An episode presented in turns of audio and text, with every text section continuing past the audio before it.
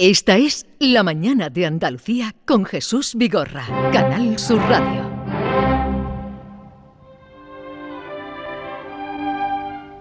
Eh, Vamos a recibir a los planetas eh, con Júpiter, que es dios de los dioses. Eh, Sonsoles Onega, buenos días. Buenos días, ¿Qué Jesús. tal estás? Una alegría volver a estar contigo y en esta casa. Igualmente por nuestra parte. Eh, Te felicitamos el día, eh, Sí, al la día primera siguiente. entrevista que hicimos. La primera entrevista. Que no tenía puesta ni la voz. O sea, era una cosa horrorosa. Digo, ¿qué habrá pensado Jesús Vigorra? No, no, pero te oímos Era a las siete perfectamente. y media de la mañana. La primera entrevista... Lo recuerdo, Sí, sí. muy bien. Alfonso Guizueta. Alfonso Guizueta, buenos días. Buenos días, Jesús. Fue la primera, sí, sí. Además yo estaba en Barcelona y aquella noche no te pude saludar, pero luego me enteré que te fuiste muy pronto también a dormir, que eres muy Cuatro y profesional. media de la mañana. Porque ¿Te teníamos la entrevista pronto? contigo, nos mandaron a la cama pronto. Pero cuatro y media, ¿eh? Sí, sí. y Esa es la hora que yo me levanto siete. cada día. Jesús, no sé Son soles a las cuatro y media. Madre mía. Oye, vamos a hablar mm, tanto de las hijas de la criada como de la sangre del padre, las hijas de la criada de Sonsoles, de Alfonso la sangre del padre. Pero primero cuéntame, eh, cuando viste en la cola a la reina para que te firmara el libro, que eso fue el otro día, ¿no? El, ¿Cuándo fue? ¿El sábado? ¿El viernes? El- no sé, el, el otro Bueno, día. el otro día, hace poco. La primera firma de Madrid. ¿Y qué pasó? Pues, pues que, casi nos caemos de espaldas. Alfonso y yo veníamos de, de una entrevista en, el canal 24 Horas de Televisión Española, directos a la firma, y de repente nos dicen, está ahí la reina. Digo, ¿cómo puede ser? Y efectivamente ahí estaba en la cola con el resto de, de cariñosos lectores, abrazada a las novelas y esperando su firma. Y la verdad es que, a ver, yo eh, no veía a una reina, lo digo siempre, yo veía a la amiga, pero me pareció que nos estábamos metiendo en un lío. ¿Por qué? ¿Por qué? Porque, porque todos, no, porque tiene, porque ella tiene una potencia brutal, porque vaya donde vaya va a salir, porque no, yo- nosotros no convocamos. Bueno, ¿tú habías convocado amigos? No. No, no había Yo tampoco. a nadie. Yo tampoco, no se me ocurre molestar a nadie a las 7 de la tarde en el centro a de Madrid. vamos. Se te veía cortar, Sonsole. Hombre, es que eh, sorprendida porque no, porque no lo esperaba y mm, insisto que fue un, un gesto muy bonito que le hubiera valorado a cualquier amiga, pero, Ah, claro, pero, tanto. eh, pero fue ella la que... Porque luego me decían otras amigas, ¿y por qué no nos dijiste hubiéramos ido? Digo, hombre, porque yo esto no lo pido. ¿No? Lógico, pero, pero bueno, fue una sorpresa agradable. Sí, no, no, hombre, por allí. supuesto. Y agradecidísimos porque es indudable, también te digo, que su potencia, eh, a la que me he referido antes, la potencia de su figura, sí tiene una parte positiva de avala la cultura. Era el día de las, de las librerías. Así es, exactamente. Eh, y, y ella brujulea por muchas en Madrid, le gusta y lee, y es una apasionada del cine, como todo el mundo sabe, a estas alturas, con lo cual todo lo que sea respaldo para los libros y la literatura, bienvenido sea. Solo faltaba. Vamos a apuntar algo de estos dos libros, de estas dos novelas, Premio Planeta, finalista del Premio Planeta. Eh, comenzaré por Las hijas de la criada, que es una historia, mm, si hubiera que resumirla, de grandes mujeres, Inés y Clara. eh, los hombres, desde el patriarca Gustavo hasta sus hijos Jaime y Leopoldo, se muestran eh, pues más mundanos, previsibles, pero las mujeres, ¿cómo son las mujeres? Eh, ¿Tú pretendías hacer que estuviera ese mm, feminismo que tienen estas mujeres o, o salió a medida que ibas contando la historia? Fíjate, Jesús, eh, fue saliendo, porque, y además lo, he reflexionado mucho sobre esto. Ahora, cuando estás escribiendo, no eres tan consciente de, de lo que dirán de la novela o si la etiquetarán incluso, ¿no? No hubo cálculo en hacer, voy a hacer una novela feminista, pues no. Eh, o voy a hacer una novela de mujeres eh, que, mm, que pelean, por... tampoco. O sea, en, el diseño inicial de los personajes no, no había ninguna etiqueta. Es verdad que cuando empiezas a, a estudiar el contexto sociopolítico en el que ellas se mueven, eh, en esa Galicia de principios de siglo, mediados de siglo, hasta 1985, que es cuando acaba, eh, eh, te das cuenta de que la mujer ha tenido un papel determinante en el mundo en el que yo me fijo, que es el mundo de la Galicia marinera. Las mujeres poblaban las fábricas de conserva, se dejaron lo mejor de sus vidas, padecieron todos los fríos posibles y las humedades y, imaginables por contribuir a que el imperio de la conserva y de las grandes familias gallegas creciera. ¿no? Eh, si ha habido después un homenaje íntimo a todas ellas, qué bien, porque creo que lo merecen, porque creo que los tiempos entonces las invisibilizaron, eh, probablemente no de forma predeterminada, pero fueron así, ¿no?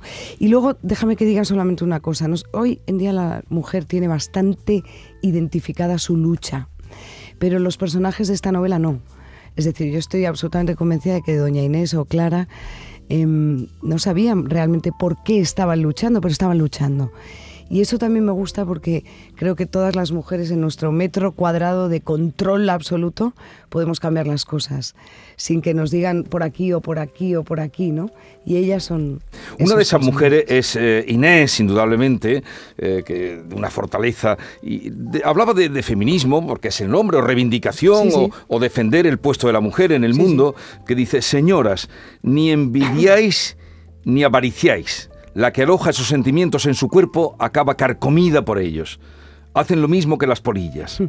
¿A que no envidiáis a los hombres? Le preguntaba. Pues a las mujeres tampoco. Eso es. Y, y en otro momento dice, eh, cuando habla de los libros, de que le pidan a los hombres, pídanles libros que duran tanto como las joyas. Eso es. Y además sanan. La joya, oye, a lo mejor sana la vanidosa, Sí. el vanidoso, pero, pero libros, los libros sanan el alma. Y mm, por, por una joya, ¿cuántos libros? eh? Contra el machismo, libros. Eh, no se dice con esa palabra, pero libros para leer y en aquello que te hizo tanta gracia cuando hablamos el día siguiente del premio que te dije, la sardinocracia.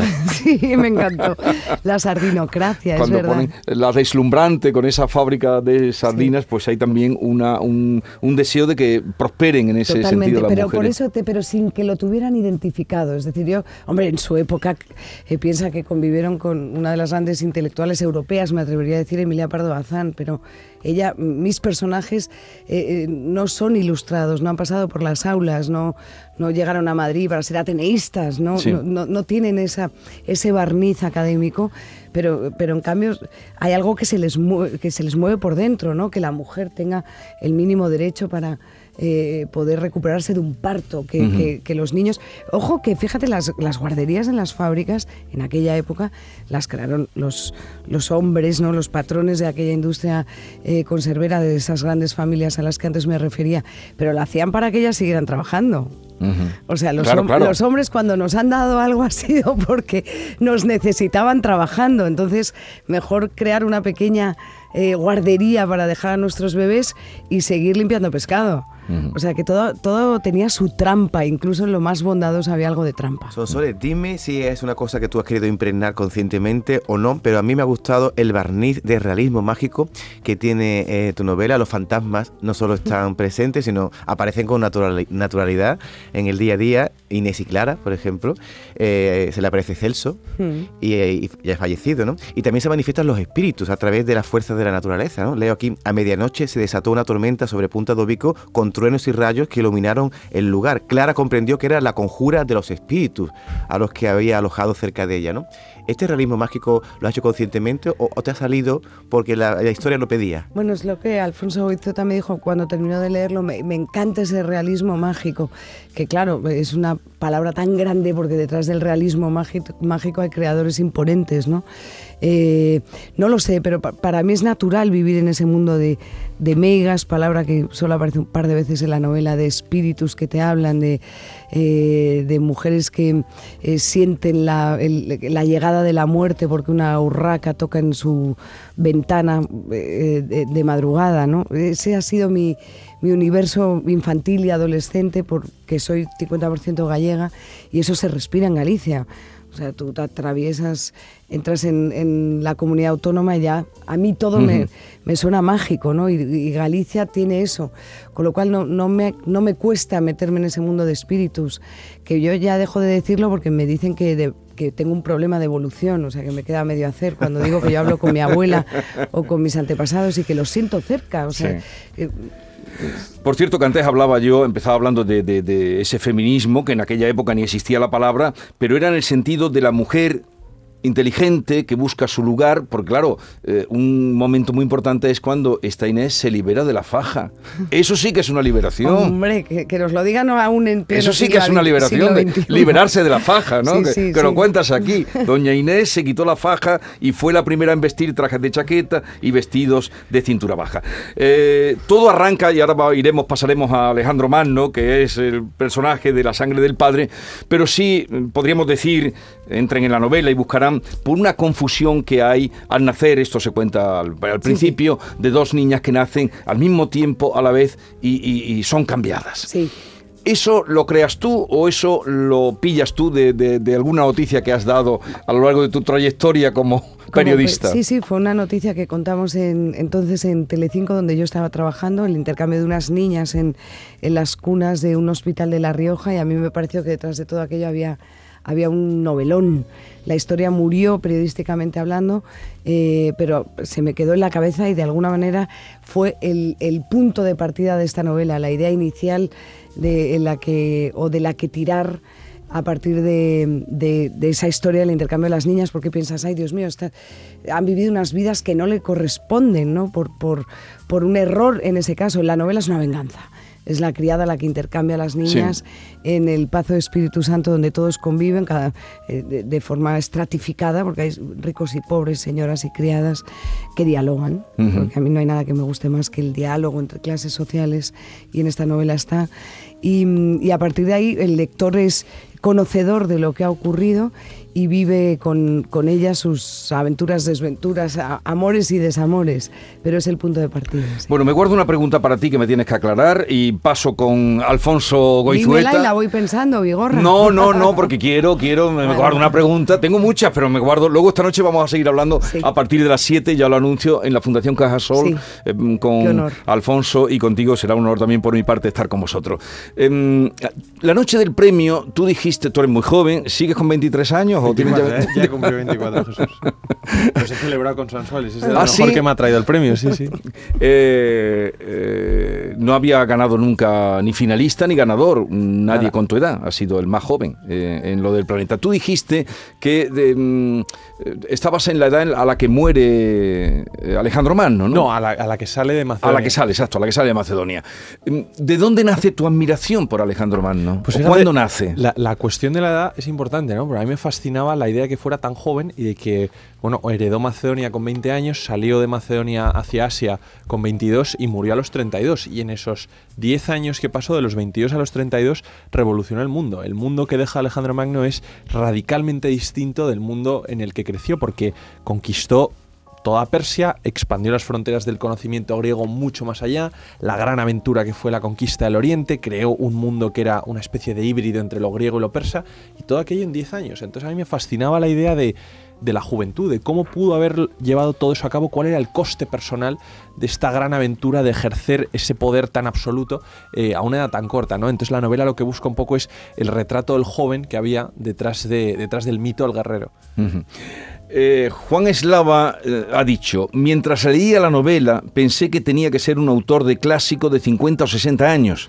Y mi gran sorpresa fue ver que es un pipiolo de veintipocos, es increíble, tiene un estilazo y una investigación impresionante, es completísimo, vaya entrada en la literatura profesional, ¿no? Bueno, yo desde luego que Juan Eslava Galán me diga eso es que me, me sonrojo todavía, ¿no? Pero pero bueno, la novela es que trata estos temas que son eh, atemporales, ¿no? Pues el amor, la soledad y, pues no sé, es mi, perspectiva sobre todos ellos. Por eso también eh, creo que hay una ventaja en que yo tenga la edad de Alejandro, en que muchas veces compartes esos temas que cualquier joven en cualquier momento de la historia ha podido sentir, seas Alejandro o, seas eh, Alfonso Goizueta, o seas cualquier otro, ¿no? Esos 20 años en los que no eres niño pero no te acabas de ver adulto, en los que empiezas a tener esos deseos de, libertad, de aventura, de, encontrarte, de, tus primeros amores, pues, pues esos yo creo que siguen siendo los mismos, ¿no? Tanto en el siglo IV como hoy.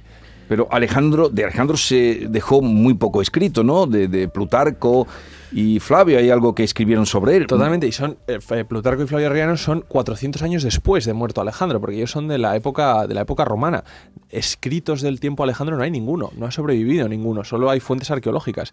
Entonces la investigación eh, que tienes que hacer para la novela es eh, básicamente esa, la de, los, la de los romanos que escribieron 400 años después, para armar muy bien el contexto, pero de la vida personal de Alejandro no se sabe nada, relativamente, relativamente poco, porque no dejó un diario, no dejó una correspondencia. Entonces ese, ese retrato más íntimo es el que como novelista rellenas con imaginación, en un momento en el que la historia y la ficción se dan la mano para, para encontrarse la novela. Pero mm, dejó muy poco escrito, pero tú has escrito una novela, una historia de 600 páginas. Porque no sé escribir corto, Vigorra. No, y tenía mil, perdón que me meto. Tú, si no, me podéis Tenía- entrar en... en- Tenía mil páginas por lo que él me ha, me ha tenía mil páginas. El primer, el primer borrador de- era larguísimo, larguísimo, sí. Larguísimo. Luego para presentarlo al premio, claro, tuvo que limar Y todo eso lo escribías a mano. a A mano. mano, a mano. La primera... eh, Y, y en un pub o en varios pubs. En varios pubs, en varios pubs, donde nunca en la universidad, que era de donde me escapaba para, para escribir. Yo digo, eh, eh, Alejandro y la sangre del padre fue mi escapismo del doctorado, literalmente porque me escapaba de las clases para escribir en los pubs, que era lo que me divertía cuando estaba allí en Londres.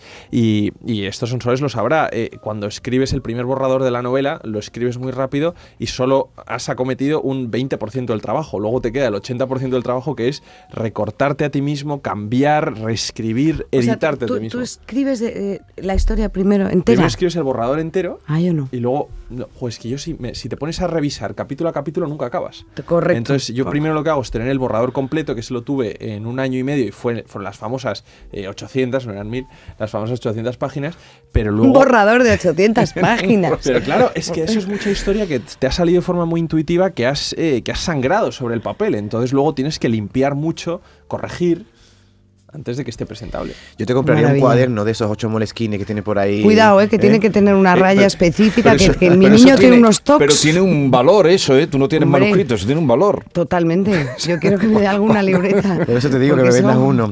Oye, Alfonso, no solo dibujas eh, una novela histórica de Alejandro Magno, sino que también te internas muy bien en la mente del personaje y da la impresión, efectivamente, que Alejandro Magno va siempre huyendo de sí mismo. Pero te quería preguntar, ¿de qué manera influyó en el carácter de Alejandro el trato que tuvo con sus padres? Porque eh, Felipo siempre lo estaba despreciando, era despectivo con él, y Olimpia era controladora e intrigante, y él era otra persona distinta. ¿De quién, quién le influyó más en su carácter, a Alejandro? Yo creo, desde luego, en la, en la novela quien más le influye es su madre, pero porque Alejandro viene de esta familia rota, ¿no? Es que eh, Olimpia era solo una de las cinco esposas que tuvo Filipo II y Alejandro crece en una corte en Macedonia donde, donde había otras, otras madres, otras reinas que podían parir otros herederos que igual podían eh, quitar al del medio. Durante mucho tiempo se consideró que él iba a ser el heredero, pero de repente aparecieron dos hermanos más que tenían casi mejor derecho que él porque eran eh, su madre también era macedonia y entonces en este mundo donde te podían quitar del medio eh, cu- acuchillándote por la noche se debió de forjar eso es lo que imagino yo